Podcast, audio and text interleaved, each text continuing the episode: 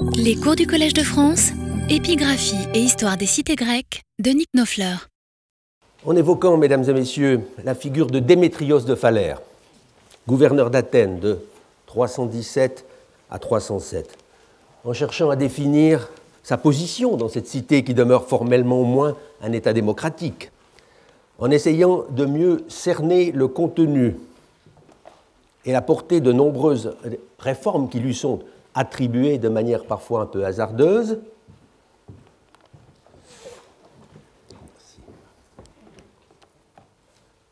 nous avons peut-être donné l'impression que la cité athénienne de ces années-là était une espèce de laboratoire où un penseur politique élaborait à l'abri des turbulences du monde une constitution idéale, tel un nouveau Platon, enfin parvenu à la tête de l'État, pour le remodeler à sa guise. Dans cette image d'Épinal, il y a sans doute une petite parcelle de vérité, puisque Démétrios fut bel et bien un législateur, un homothétès. On a vu que c'était le mot qu'il fallait introduire décidément dans le décret du Dème d'Aixoné, en lieu et place de Épiméléthès qui ne, convient, ne, convient, pas. Mais la patrie du philosophe euh, Démétrios avait en réalité peu de points communs avec une utopie baignant par euh, définition dans la paix et la concorde. À y regarder de plus près, on s'aperçoit en effet euh, qu'en dépit du protectorat militaire exercé par le Macédonien Cassandre, ou plutôt justement par le fait même que la cité était une pièce maîtresse euh, entre les mains de ce prince, devenu d'ailleurs bientôt roi, Athènes ne cessa d'être en but aux sollicitations, aux pressions et finalement aux assauts des rivaux de Cassandre.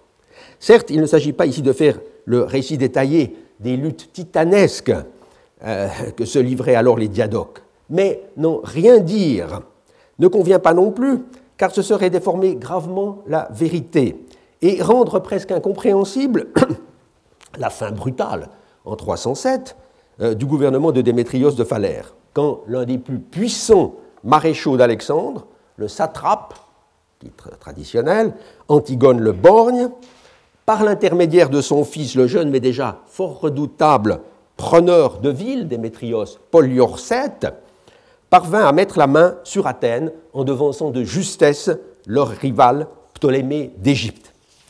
Rien ne serait plus faux que de voir dans cet événement un coup de théâtre inattendu, et dans le libérateur d'Athènes un dieu tombé du ciel, ou d'une machine de théâtre, Deus ex machina. Cette ambition, je cite, qui rendit célèbre Antigone et Démétrios, c'est en effet ce qu'écrit Plutarque dans euh, un texte que vous avez sous les yeux. Cette euh, ambition, donc, leur inspira un merveilleux dessein, celui d'affranchir, et l'œil Théroun, toute la Grèce, asservie par Cassandre et par Ptolémée. Jamais aucun roi n'entreprit de guerre plus belle et plus juste que celle-là. Fin de la citation, le texte continue comme euh, vous voyez. Disons plus prosaïquement que le projet est ancien, puisque c'est à partir de 315 déjà, sinon même plus tôt encore, euh, qu'Antigone se mit en tête d'abattre le trop ambitieux euh, Cassandre, en le privant justement de ses bases helléniques. Ce fut d'abord une guerre de propagande, avec la célèbre proclamation de Tyr en Phénicie, que reproduit euh, Diodore au livre 19, 61, et où le nouveau maître de l'Anatolie déclare solennellement, et la main sur le cœur bien entendu, vouloir œuvrer en priorité à la libération et à l'autonomie des cités grecques, en commençant de préférence par celles, euh, bien sûr, qui étaient aux mains de ses adversaires. Or, Athènes se trouvait être la première visée par ce plan.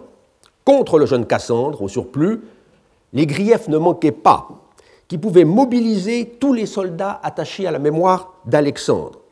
N'avait-il pas séquestré en 316 euh, le seul fils légitime du conquérant et de Roxane, la belle iranienne, le petit Alexandre, en faisant préalablement condamner à mort et exécuter la reine-mère, cette Olympias, coupable, assurément, d'avoir fait assassiner le roi Philippe Aridé, demi-frère d'Alexandre, et contraint au suicide la belle et courageuse reine Eurydice. Et voilà maintenant qu'en passe de devenir maître de la Grèce, depuis qu'il tenait Athènes, Cassandre décidait de relever en Béotie la cité de Thèbes, détruite 20 ans plus tôt sur l'ordre même d'Alexandre, laissée délibérément en ruine pour servir d'avertissement à toute velléité d'opposition à l'ordre macédonien. Manifestant en effet une pitié bien calculée pour les malheureux Thébains dispersés à travers le monde, l'insolent fils euh, d'Antipatros, Cassandre, faisait très habilement de la reconstruction de leur ville une entreprise de solidarité internationale, où les Athéniens étaient priés, bien sûr, de montrer l'exemple.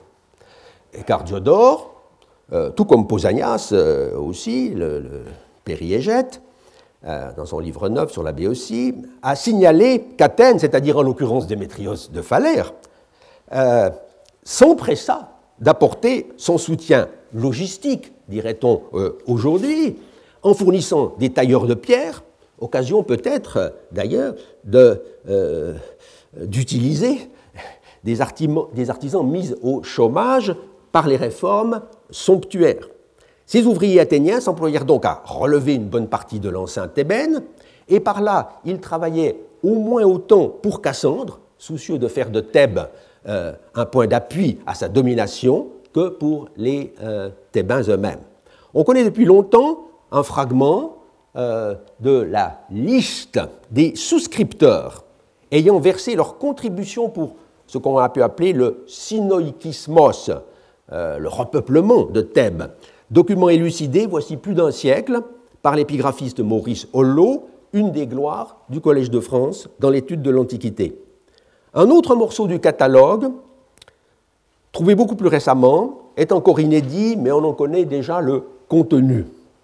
Il n'y a pas à s'émouvoir de ce que le nom des Athéniens dans cette liste et dans l'autre morceau euh, ne figure pas c'est tout simplement que ces deux fragments euh, appartiennent à la partie inférieure de la stèle, alors que le soutien empressé des Athéniens devait avoir été inscrit tout en haut, euh, dans la partie perdue, avec celui d'autres euh, cités soumises à Cassandre, dans le Péloponnèse, comme Mécène et Mégalépolis, qui faisaient cela aussi en mémoire euh, du grand Thébain Épaminondas, leur euh, fondateur.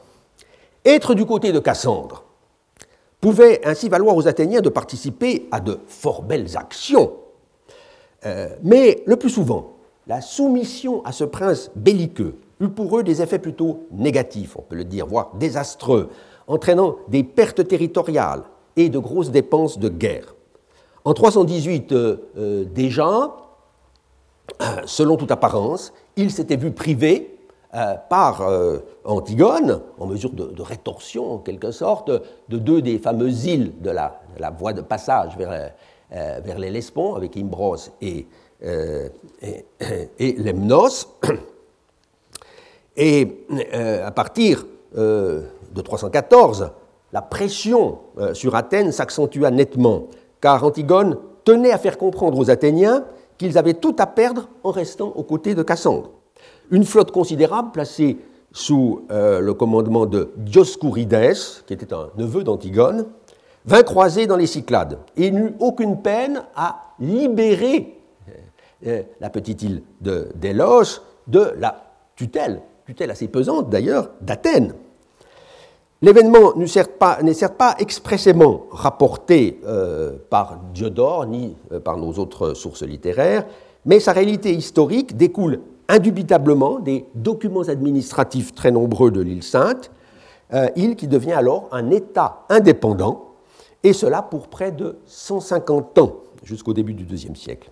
La date précise de cette libération, ou de cette perte, si l'on se place au point de vue athénien, a été fixé à l'automne 314, euh, voici longtemps euh, déjà, par l'épigraphiste français Jacques Tréheux, spécialiste de Délos, et il ne semble pas, euh, au vu des travaux plus récemment consacrés à l'histoire très bien documentée de cette île, qu'il ait lieu de la modifier. Mais les Athéniens, une fois revenus de leur surprise, tentèrent-ils de remettre la main sur l'île? Cela n'est pas impossible, puisqu'il est question d'une expédition maritime dans l'inscription euh, que j'avais déjà eu l'occasion de mentionner euh, vendredi dernier, euh, pour le satrape de Carie Azandros. C'est un des très rares textes épigraphiques appartenant à l'époque de Démétrios de Phalère. Et on avait noté que cet Azandros recevait des honneurs extraordinaires avec une statue équestre et pour des services certainement euh, important. Ce personnage, en effet, euh, qui était en but lui-même aux attaques, euh, d'Antigone, dans sa propre région de, de, Carie,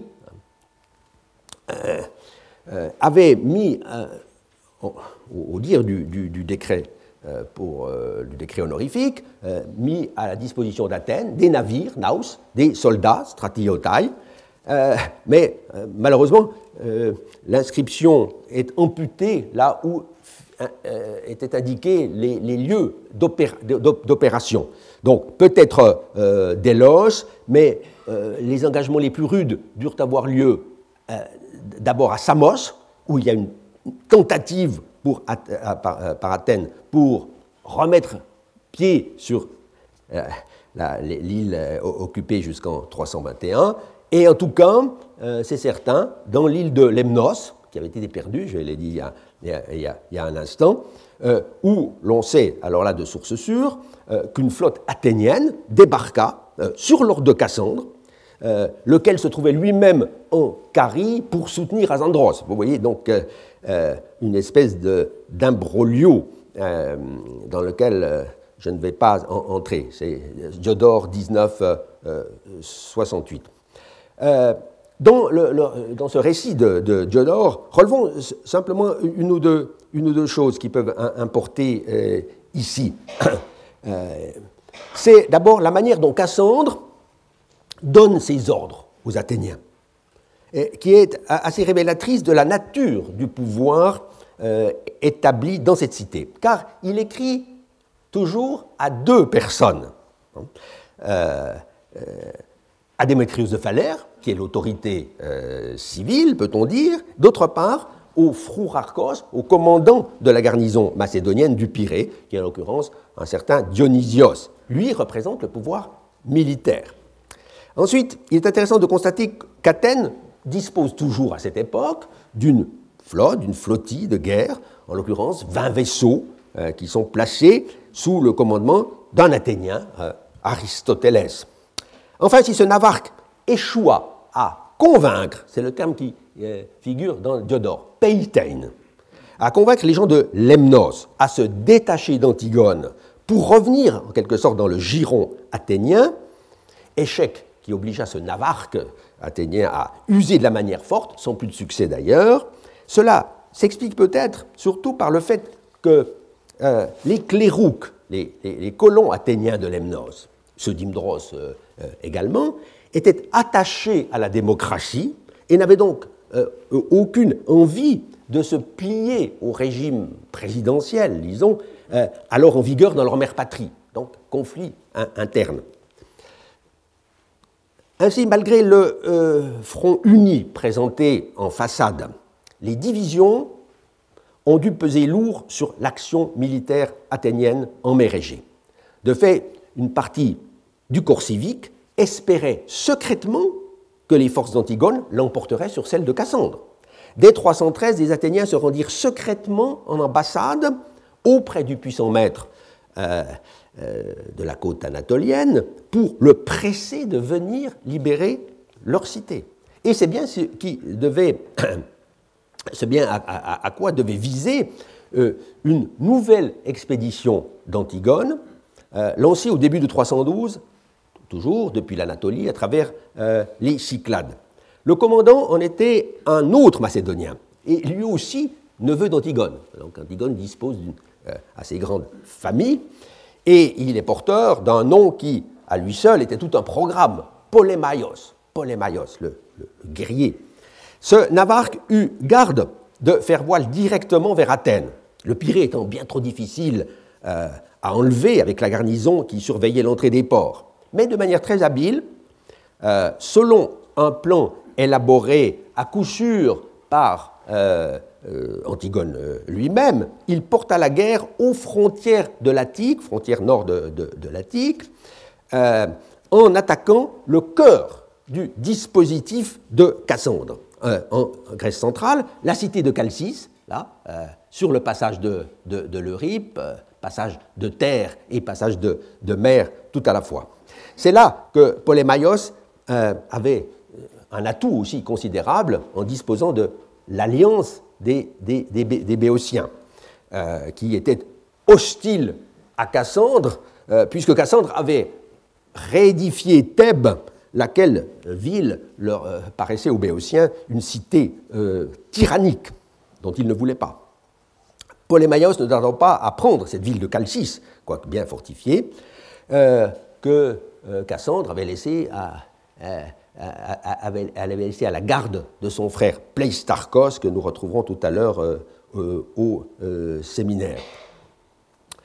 dans le même temps, notre Diodore, euh, ce sont des passages que vous avez euh, reproduits, 1978. Euh, Il assurait ses arrières en s'alliant avec les cités du sud de l'Eubée, Érétrie et Charistos, longeant la côte attique, qui avaient réussi à maintenir leur indépendance par rapport à Cassandre. Mais Cassandre essayait en revanche de rétablir son autorité sur la ville d'Oréos, Istioréos, tout au nord, qui est aussi un endroit de passage extrêmement important par mer et par terre, qui permet de doubler en quelque sorte le passage des thermopyles lorsque celui-ci est bloqué, comme, comme il arrive souvent, on passe par la voie insulaire pour rejoindre euh, la euh, Grèce centrale depuis la, Macédoine. Et là, on voit que Cassandre fit euh, appel de nouveau aux forces navales athéniennes, chose dont on a l'écho assuré dans un document euh, athénien, euh, un décret du milieu du, IIIe siècle, un le décret pour euh, Phaedros de Sphétos, on verra que c'est un personnage politique très, très important du milieu du, IIIe siècle. Mais là, dans ce décret, on évoque, on évoque les, les belles actions du, père de Phaedros, qui s'appelait Timochares de Sphétos. Et dans le passage qui est encadré, on constate effectivement que Timochares, euh, euh, dans les années où nous sommes, est intervenu au moment où, euh, au, moment où Cassandre met le siège, Poliorkun, Poliorkuntos, met le siège d'Oréos il y a une intervention des forces athéniennes, mais toujours à la solde en quelque sorte, et aux ordres en tout cas, euh, euh, de euh, Cassandre. L'arrivée de ces trières athéniennes ne permet pas d'ailleurs à Cassandre d'enlever la cité d'Oréos, tout à l'inverse, les garnisons qu'il avait laissées, qu'il avait laissées à, Oropos d'abord, euh, et à Thèbes, euh, au, centre du pays, sont enlevés euh, par Polémaios. Dès lors, pour Polémaios, la route est libre vers Athènes. Et il s'en approcha d'ailleurs à tel point que Démétrios de Phalère, sous la pression de ses propres concitoyens, fut réduit à demander un armistice ce qui arrangeait d'ailleurs pour moi tout le monde, Polémaios le premier, euh, dans la mesure où il n'était peut-être pas encore tout à fait en mesure d'emporter la ville de vive force. Mais on voit qu'en cette année 312, euh, les jours du règne de règne entre guillemets, bien entendu, de Démétrios de Phalère euh, paraissaient vraiment comptés. Ce qui le sauva, la tuquet, le hasard, et on sait que Démétrios de Phalère avait fait un traité sur la tuquet. Ça veut dire qu'il en savait quelque chose, hein, de la, fortune, bonne ou mauvaise. Euh, ce qui le sauva, c'est que l'élan de Polémaios fut passablement ralenti, euh, sinon brisé, dans l'hiver 312-311, par la lourde défaite qu'à l'autre bout du monde hellénistique, ou en tout cas fort loin de là, euh, Antigone le Borgne, ou plutôt son fils Démétrios, encore jeune, euh, devait subir à Gaza, à Gaza en Palestine, oui, qui existait déjà, euh, devant le satrape et futur roi d'Égypte, euh, Ptolémée, fils de Lagos, qui occupe désormais, à partir de cette date, une position de premier plan. Fort de l'alliance donc des autres diadoques, ce Lagide impose aux Antigonistes en 311 une paix qui semble sonner définitivement le glas des ambitions européennes d'Antigone et de son fils. Cassandre se voit en effet confirmé dans son rôle de stratège pour l'Europe et de régent euh, du petit Alexandre, euh, euh, rôle qu'il assuma à sa façon en faisant disparaître, six mois plus tard, ce malheureux petit prince. Il peut donc accéder avec l'aval de tous, ou presque tous, au trône de Macédoine, pour Polémaïos, Polémaïos, le neveu qui guerroie toujours euh, euh, aux confins de euh, et de, la B aussi, la situation devient si inconfortable qu'il trahit son oncle Antigone pour passer dans le camp adverse. Mais ce changement de cap ne lui vaut rien. S'étant rendu dans l'île de Kos, donc près de Rhodes, en 309, pour faire acte d'allégeance à Ptolémée, il y est royalement empoisonné. Deux passages que vous avez euh, euh, du livre 20 de Diodore, ce livre que malheureusement nous n'avons pas encore dans, l'édition euh, Budé. Je vous ai donné ces deux textes des chapitres 19 et 27 avec la traduction anglaise de la petite édition ici, Loeb. Une inscription d'Athènes s'y rapporte qui mérite de faire l'objet d'un nouvel examen.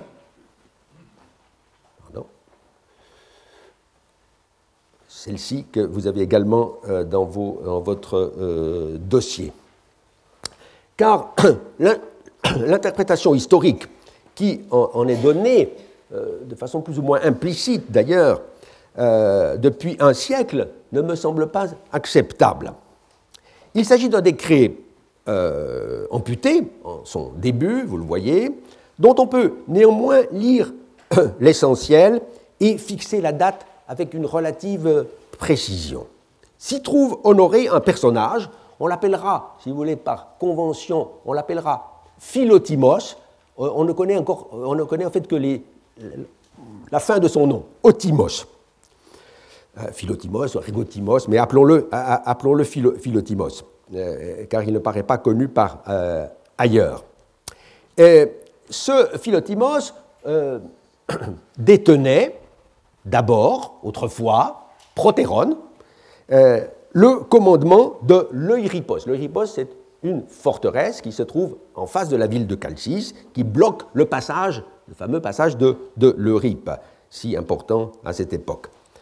Et il était dans ce rôle quand euh, survint justement la mort inopinée euh, de euh, Polémaios, qui était le, chef, le stratège en chef, on peut dire, de, l'expédition. Il, est dit ici que, effectivement, Poulemaiou, Teloite Santos et Keinu, une fois décédé, que va faire ce, chef de, garnison, qui est en quelque sorte abandonné à, lui-même Alors, Philotimos décida, dit le décret, de restituer aux gens de Chalcis la forteresse qui leur appartenait de droit, euh, se trouvant ainsi, lui, euh, Philotimos, à l'origine euh, de la liberté que les Chalcidiens purent recevoir de ce fait. Euh, ou recouvré de ce fait. Euh, Axios et Geneto, selon une formule bien connue, euh, tout ten Pauline eloiteran genestai. La cité devient, redevient libre. Mais ce n'est pas immédiatement après cet épisode, qui n'eut qu'une incidence sans doute indirecte sur Athènes, que le personnage fut honoré à Athènes. Tout montre en effet que le décret est postérieur à l'année 307 euh, qui marque la chute euh, euh, du régime de Démétrios de Phalère. D'abord, on constate que l'auteur de la proposition peut être identifié.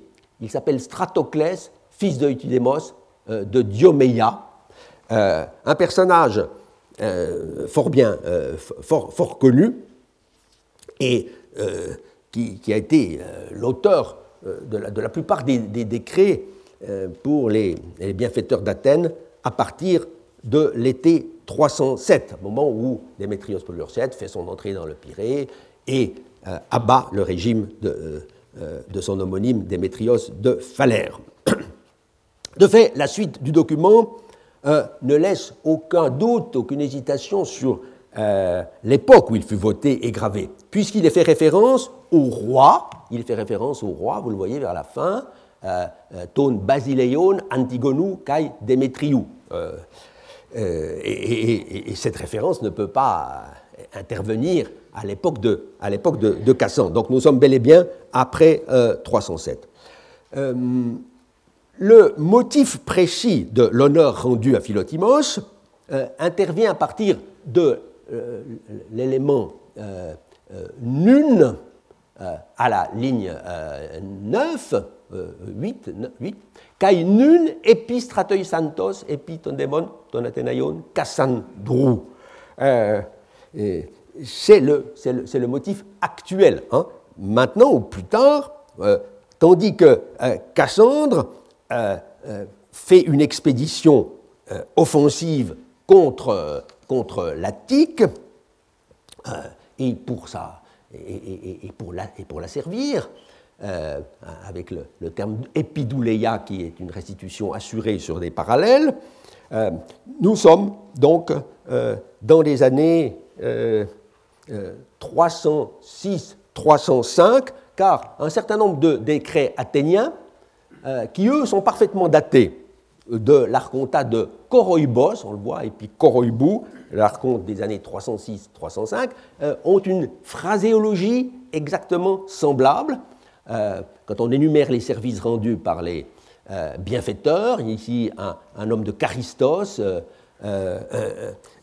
Timosthenes, dont on voit aussi qu'il est dit de façon très semblable, Kai epistratoi santos Cassandrou, Epidouleia. Euh, nous sommes donc dans ce contexte des années, euh, euh, des années 305, oui, aux alentours de, 305, où Cassandre profite en fait de ce que Antigone et Démétrios sont occupés sur d'autres théâtres d'opération à Chypre et puis devant Rhodes pour essayer à tout prix de reprendre, de reprendre Athènes. Euh, si on mettait ce décret euh, seulement en 304, cela ferait euh, de grandes difficultés, même ça créerait une impossibilité, puisque l'on sait qu'en cette année-là, Calcis était tenu en main par une garnison béotienne au service de Cassandre. un texte de Diodore 20, dont je ne donne ici que le grec, montre que quand Démétrios Poliorcète arrive devant Calcis en 304, la ville et, euh, et qu'il la libère. Hein, Ten Calchidéon Pauline est l'Euterocé. Cette ville est euh, tenue par une garnison béotienne. Tenue par une garnison béotienne, ces béotiens étant les alliés de Cassandre.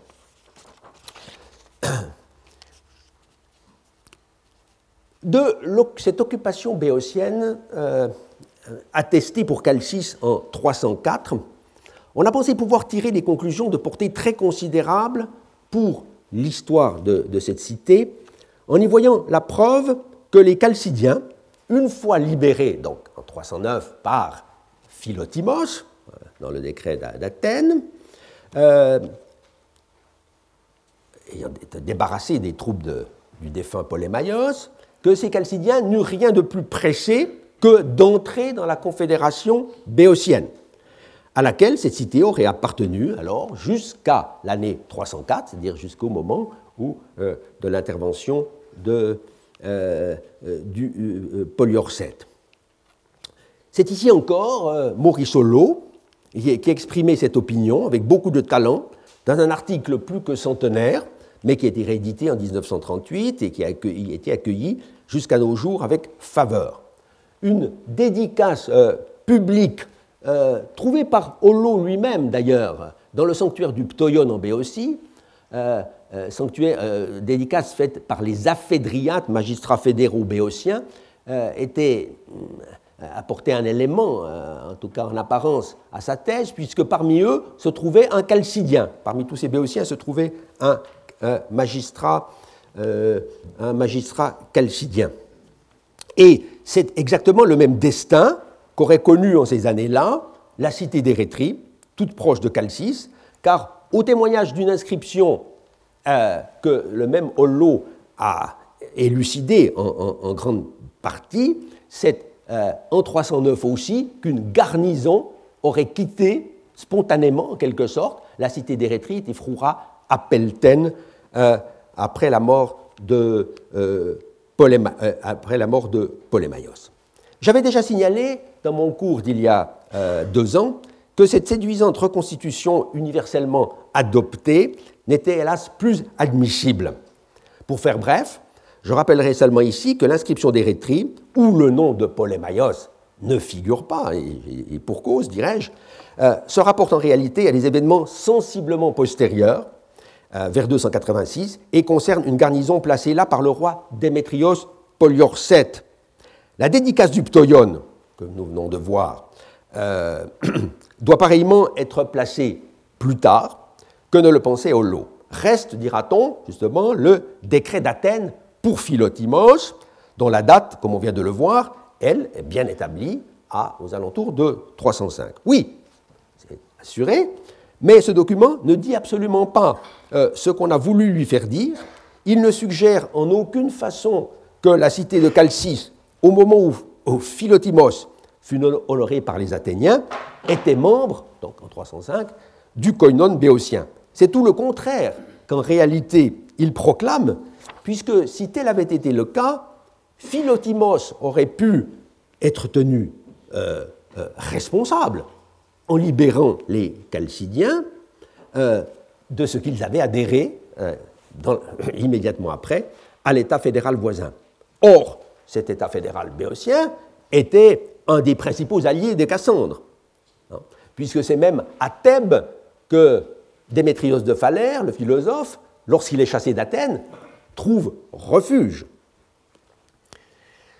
En honorant Philotimos, les Athéniens, dans la perspective de, Holo, euh, euh, euh, auraient donc félicité un traître à, la cause des rois Antigone et Démétrios, ce qui est d'autant plus absurde qu'au témoignage même du décret, vous avez sous, les yeux, euh, vos papiers, l'ancien commandant de la garnison de l'Euripe avait agi dans cette affaire de libération en conformité avec la volonté politique de ses rois, selon une expression qui est très caractéristique euh, de l'époque hellénistique et de l'idéologie des souverains, kataten pro airesin ton basileo. Dès lors, conclusion inéluctable, si Calcis se trouvait en 304 entre les mains d'une garnison béotienne, placée elle-même sous la haute, disons, autorité de Cassandre, c'est que cette cité si importante au point de vue, encore une fois, euh, stratégique, hein, euh, pour, la,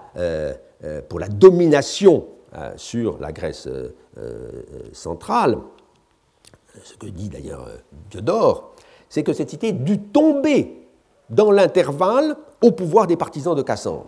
De fait, en 305-304 la guerre qui faisait rage en Attique, au point que Athènes elle-même dut subir un siège de la part de, euh, de Cassandre, paraissait étendue à, toute cette zone euh, de, de euh, précisément, et de la, et, de la frontière béotienne. Un changement de statut de la ville de Chalcis à cette date est donc chose très aisée à admettre, et c'est probablement d'ailleurs ce grave échec de la politique des Antigonides en Grèce centrale, au moins autant que la venue en toute, euh, au moins autant que euh, euh, la situation, certes très périlleuse, où se trouvait alors Athènes, qui justifia la venue en toute hâte de Démétrios Poliorcète, l'obligeant à abandonner assez piteusement le siège de Rhodes, qu'il occupait depuis une année. En tout cas, on ne saurait méconnaître euh, ce point. Euh, c'est vers Calcis, enjeu, encore une fois, prioritaire de la guerre, euh, qu'il dirigea son armada. Donc il faut faire attention, quand on traite d'Athènes, de ne pas tomber dans l'athénocentrisme. Athènes est importante, mais il y a d'autres places qui jouent un, rôle parfois au moins aussi important. Mais évidemment, c'est à Athènes euh, que le fils d'Antigone put savourer sa victoire.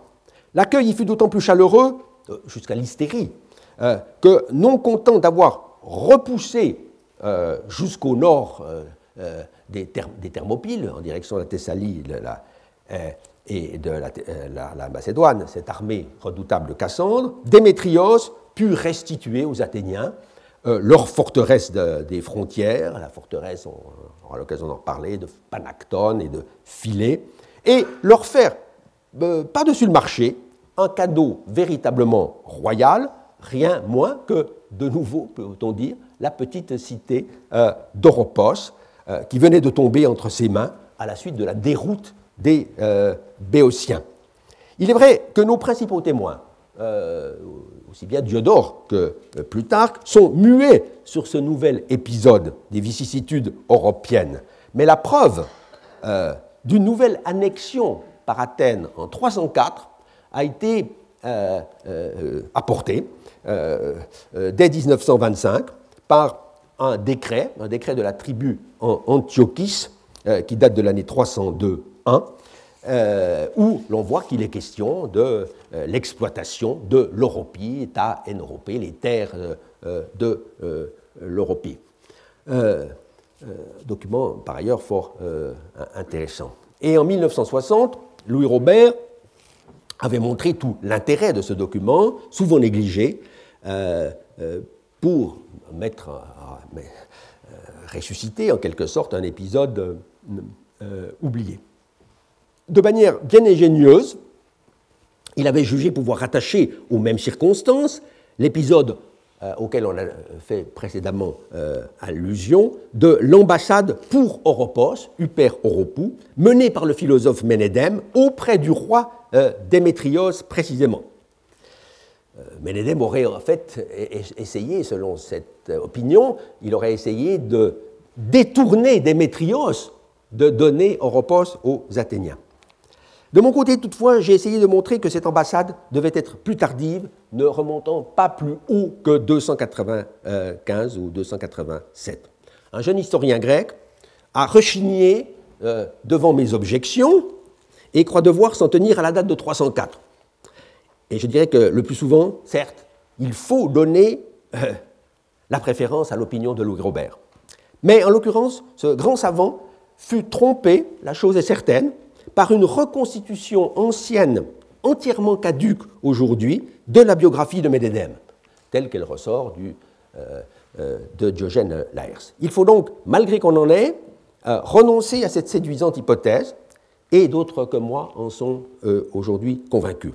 On voit par là combien il est malaisé d'écrire l'histoire de cette époque.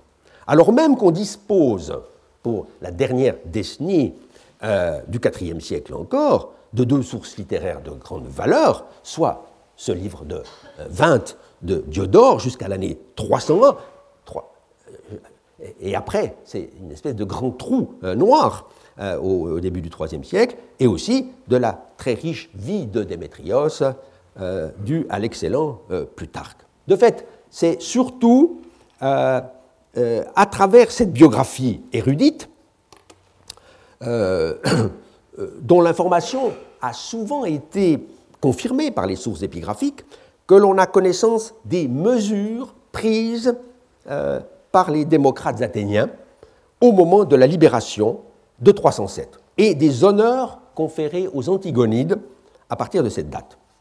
Mais cela ne signifie pas non plus qu'on puisse euh, euh, faire confiance, les, yeux fermés, au témoignage de, de Plutarque. En effet, même si cet auteur a pris soin, et peut-être plus qu'on ne l'a dit, de distinguer entre les diverses phases de la tutelle de Démétrios sur Athènes. Il faut prendre garde que cet auteur, euh, n'ayant nullement euh, l'ambition euh, d'être un historien au sens habituel du terme, a eu tendance à regrouper les faits par catégories, kataethnos, comme disaient les Grecs, et bien plus qu'en fonction d'une chronologie stricte, car son point de vue est d'abord celui d'un moraliste, soucieux de tirer un enseignement de la vie tumultueuse, exemplaires ou répréhensibles des grandes figures de l'histoire gréco-romaine.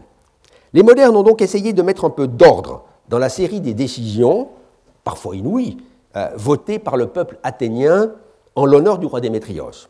Certes, on peut dire globalement, comme le fait Michelson, John Michelson, euh, pour un chapitre de euh, son ouvrage de 1998, Religion in Hellenistic Athens, un ouvrage fort utile, euh, dit-il qu'il y a 20 années passées sous le divin Démétrios.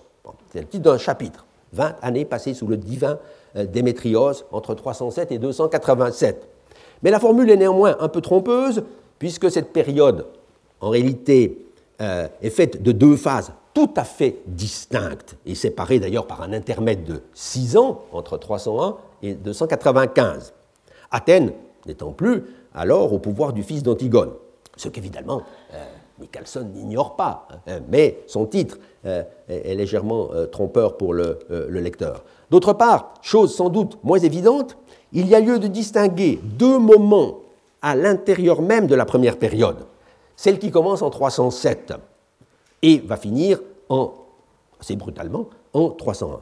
Car l'année 304, avec le retour en force de Démétrios, hein, il y a deux interventions de Démétrios. Une première fois, il libère Athènes de, Phalère, 307, puis il revient en force, c'est l'épisode de Calcis qu'on a évoqué euh, tout à l'heure euh, pour 304. Eh bien, cette année marque à l'évidence, me semble-t-il, euh, un tournant dans les relations de la cité avec euh, les rois, les deux rois antigonides. Essayons donc de caractériser d'abord la toute première phase, celle de la, euh, disons, de la guerre dite de, de 4 ans, celle qui va de 307 à 304, sans préjuger de la suite. Un des traits les plus frappants de la situation régnant au lendemain du rétablissement de la démocratie, suite à l'apparition quasi divine, effectivement, du fils d'Antigone au Pirée, qui en quelques jours, euh, pénétrant dans le port, euh, euh, parvient à détruire la forteresse de Munichi, où se trouvaient les Macédoniens, et à forcer Démétrios de Phalère à déguerpir au plus vite. Eh bien, en 307, c'est immédiatement après ce, coup de théâtre, euh, c'est euh, le retour sur le devant de la scène politique euh, d'hommes qui avaient été actifs bien auparavant, avant même la capitulation de 322, des hommes dont on n'avait plus du tout entendu parler dans l'intervalle, indice que ces personnages furent des adversaires irréductibles de l'oligarchie sous toutes ses formes. Cela dit, il pouvait y avoir entre eux de, notables euh, différences aussi, comme cela ressort des, deux cas les mieux euh, documentés, les mieux connus, ceux de Xénoclès de Sphétos et de Stratoclès de Dioméa, donc deux dèmes différents de l'Attique. Avec le premier, Xénoclès, fils de Xénis, on a affaire à un des hommes euh, les plus riches et les plus en vue de l'époque dite de Lycurgue, qu'on remonte passablement plus haut, qui avait occupé des charges financières de tout premier plan, euh, aux côtés même de Lycurgue. ce personnage, on le voit déjà à l'œuvre avec des magistratures euh, dans les années 340. Ce qui implique une naissance vers 380, et en 307, euh, Xénoclès devait avoir largement dépassé 70 ans. On connaît surtout sa très grande générosité qu'il exerce notamment euh, euh, car il était épimélète des mystères, il exerce cette générosité euh, pour Éleusis, pour le, sanctuaire, un décret imprécisément daté le proclame ici, il a construit en particulier un pont de pierre sur le Céphise qui, permet, qui permet à la procession d'avancer plus euh, de façon euh, plus sûre et plus rapide d'Athènes vers euh, Éleusis. Or, cet homme, donc, déjà âgé, est, on l'avait dit d'un mot, est le plus ancien Athénien connu à avoir été désigné en 307, sous l'archontat d'Anaxicratès, au moment de la libération, l'été 307, avoir été désigné comme agonothète nouvelle fonction euh, en lieu et place de euh, la chorégie traditionnelle. Euh, j'avais rappelé que désormais c'est le peuple tout entier qui est chorège, et il y a un agonothète. Or, notre Xénoclès est le premier connu à avoir assumé cette nouvelle fonction. On peut dire qu'il est même peut-être le premier dans l'absolu, puisqu'il y a dans la recherche, on l'a vu, un mouvement pour attribuer cette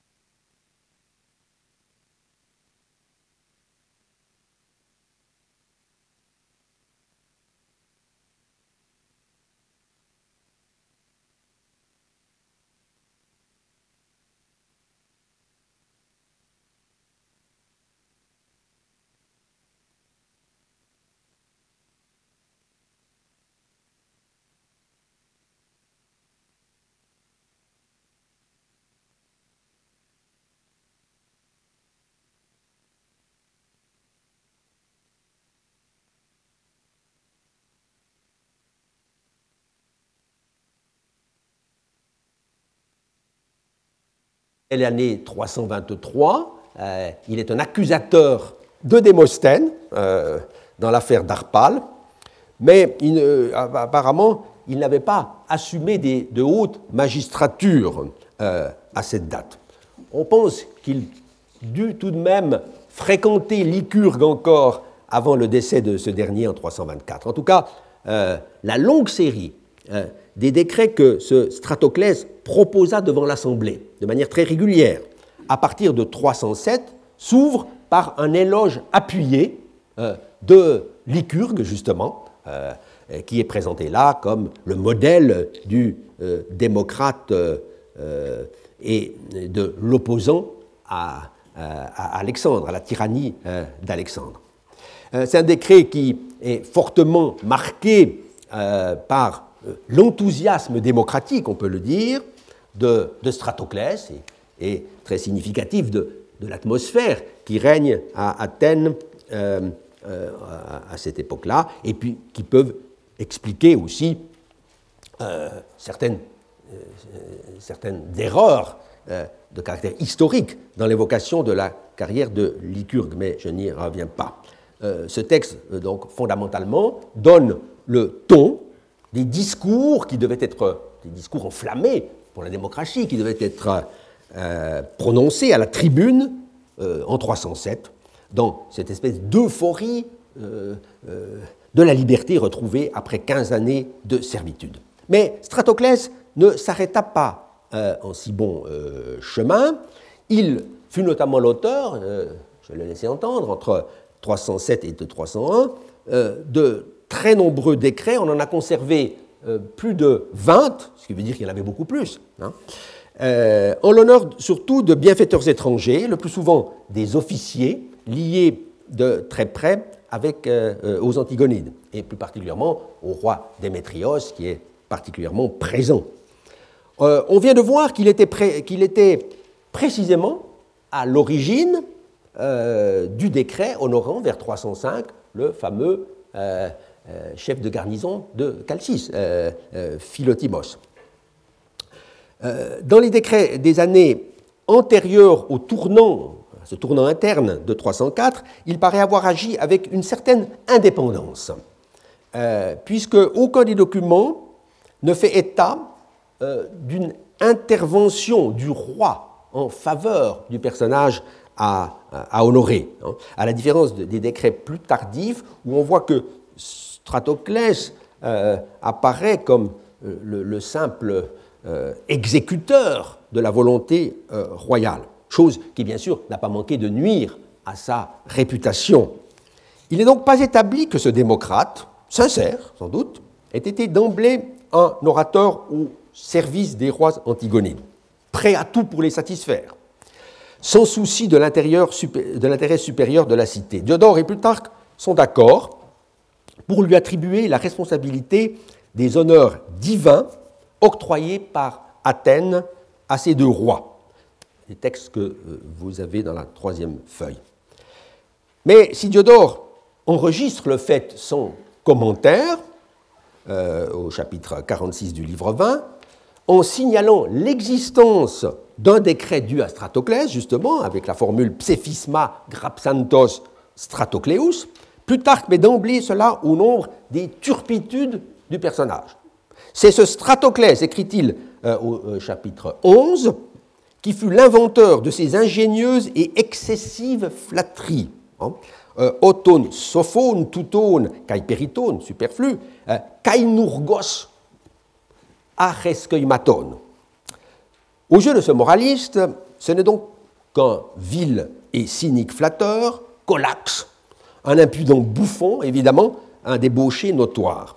Dégager le vrai du faux euh, dans un portrait si noir euh, n'est pas aisé. Mais euh, on peut tout de même faire observer deux choses. D'abord, que la liste des colaques était fort longue. Hein. ce terme étant appliqué chez les auteurs tardifs, chez Athénée en particulier, à tous les philoi, à tous les amis des Antigonides, quelle que fût leur moralité. Euh, on l'a vu au séminaire de euh, vendredi dernier, euh, Kadeimantos de, Lampsac, présenté lui aussi comme Colax, donc pas mieux traité que Stratoclès, était en réalité, en tout cas, un personnage objectivement important, un conseiller du roi, qu'il est honoré par au moins trois inscriptions mentionnées à Érythrée, à, Delphes, à Athènes même, ici Érythrée, pardon,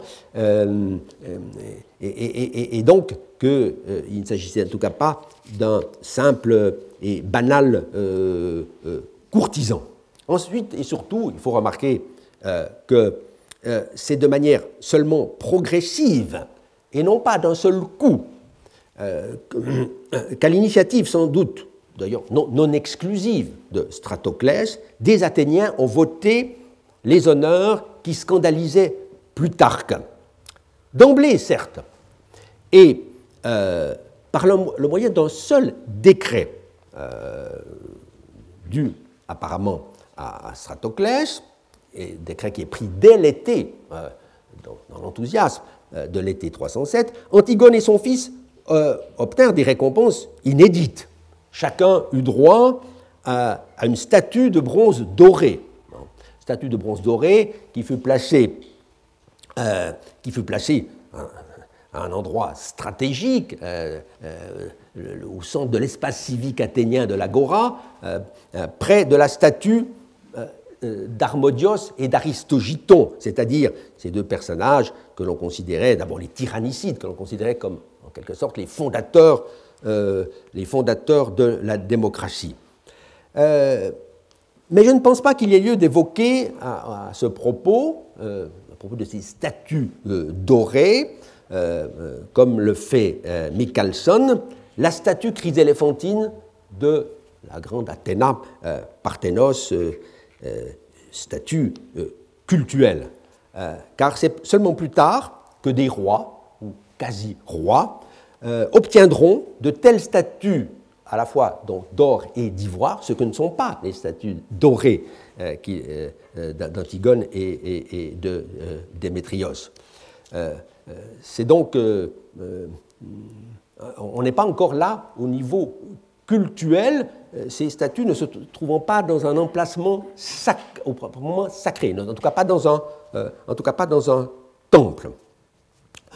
Antigone et Démétrios reçurent également une couronne d'or, évidemment un honneur plus banal, mais qui ne le serait pas si le chiffre indiqué pour ces couronnes, 200 talents, 200 talents, soit 1 200 000 drachmes, euh, euh, alors qu'une couronne habituellement même d'or faisait 1000 euh, drachmes.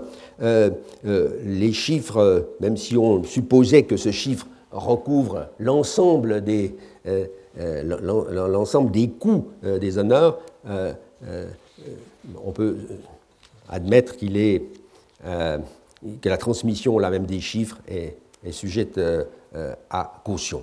Euh, ce qui est plus important, c'est le titre de sauveur, sauteresse, hein, accordé très spontanément aux deux rois. Un honneur moins coûteux, sans doute, encore qu'on l'aurait euh, érigé un bomos, un hôtel. Cela non plus, euh, me semble-t-il, ne faisait pas deux des divinités comparables aux dieux de l'Olympe.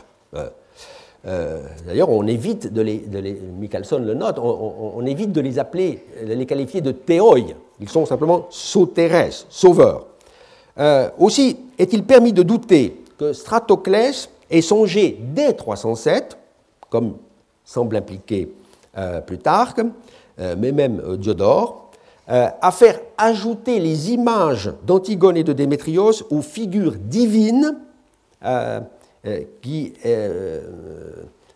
se trouvaient sur le péplos tissé pour Athéna euh, tous les euh, quatre ans. Euh, de toute façon, ce péplos de nouveau type ne fut offert qu'en 302, puisque la fête avait lieu, les grandes panathénées avaient lieu tous les quatre ans. Et ce péplos fut d'ailleurs accidentellement déchiré, ce qui excita la verve des opposants à Stratoclès, notamment du poète Philippides. donc ce passage au rang de divinité olympienne me semble être euh, euh, à, mettre au compte de l'évolution plus tardive après 304. Euh, au bout du compte, l'honneur le plus original, le plus conséquent et le plus durable aussi, octroyé à coup sûr sur proposition de Stratoclès, de, ce premier décret, est celui qui consista à créer deux nouvelles tribus venant s'ajouter aux dix qui existaient déjà dans l'État athénien, euh, depuis les fameuses réformes de Clisthène. Et en donnant à ces deux nouvelles tribus les noms de, évidemment, Antigonis et Démétrias, qui sont attestés dans les inscriptions dès l'année 306. Donc c'est bien une, innovation euh, partie, qui font partie du, premier train, train, de réforme. cet ajout était certes une affaire des plus considérables, puisque cela obligea à remanier la répartition des dèmes dans les tribus, faire passer la boulet de 500 à 600 membres, à raison de 50 par tribu. On peut se demander au passage, évidemment, comment, en 304, les Athéniens se débrouillèrent avec le territoire euh, d'Oropos, puisque celui, euh, celui-ci avait été autrefois, vous vous en souvenez, divisé euh, en dix lots, hein, regroupant chaque fois des, avec deux tribus regroupées de deux à deux. Il a donc fallu modifier aussi cette répartition et on ignore complètement comment les choses ont été menées. De toute façon, ce fut un grand chambardement institutionnel. Mais là encore, il serait erroné, me semble-t-il, d'y voir la marque d'une divinisation euh, des deux souverains, puisque justement, les éponymes des dix tribus traditionnelles étaient non pas des dieux, mais des héros, des héros tutélaires du pays attique. Il n'était pas scandaleux, par conséquent, euh, pour un esprit grec de faire d'Antigone et de Démétrios, eux qui étaient, étaient bel et bien les sauveurs euh, de l'État athénien, de nouveaux héros euh, méritant de prendre place aux côtés des anciens euh, sur le monument justement des héros éponymes qu'il a fallu agrandir ici, cette longue base devant le conseil au, conseil, au cœur même de l'agora. Ce qui est sûr, c'est qu'en dépit de l'indignation d'un Plutarque, cette innovation devait non seulement perdurer euh, pendant toute l'époque hellénistique et même impériale, euh, sous des formes diverses, mais qu'elle devait faire école, euh, puisque tout récemment a été découverte une très importante inscription en Asie mineure à Héraclée, du Latmos, au sud de, de, Milet, une inscription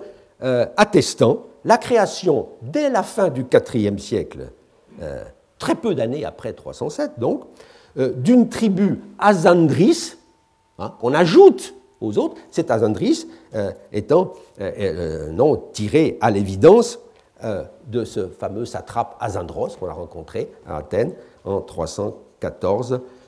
C'est dire que Stratoclès, je termine,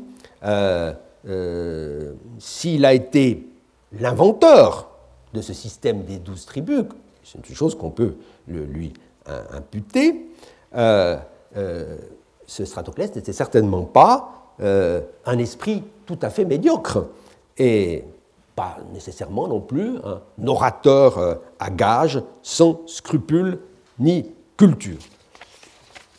Je vous remercie. Retrouvez tous les contenus du Collège de France sur www.colège-2-france.fr.